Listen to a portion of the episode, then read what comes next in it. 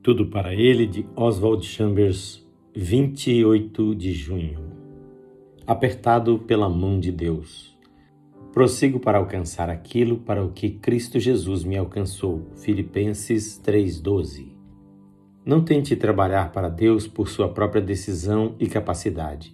Mas uma vez que você tenha sido chamado por Deus, ai de você se se desviar para a direita ou para a esquerda.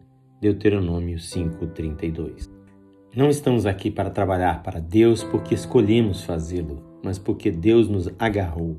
E uma vez que Ele tenha feito isto, nunca temos este pensamento: bem, eu realmente não sou capacitado para isso. O que você deve pregar também é determinado por Deus, não por suas próprias inclinações ou desejos naturais.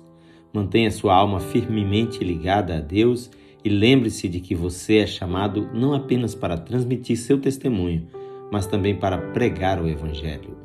Todo cristão deve testemunhar a verdade de Deus, mas quando se trata do chamado para pregar, deve haver o aperto agonizante da mão de Deus sobre você. Sua vida está nas mãos de Deus para esse propósito. Quantos de nós são apertados assim por Deus?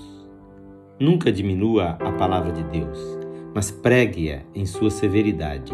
Deve haver fidelidade inabalável à palavra de Deus. Mas quando você trata pessoalmente com os outros, lembre-se de quem você é.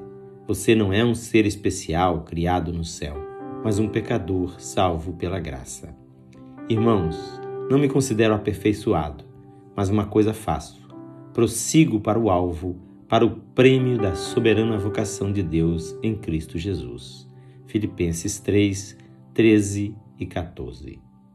Esta leitura é feita por seu amigo, Pastor Edson Grando.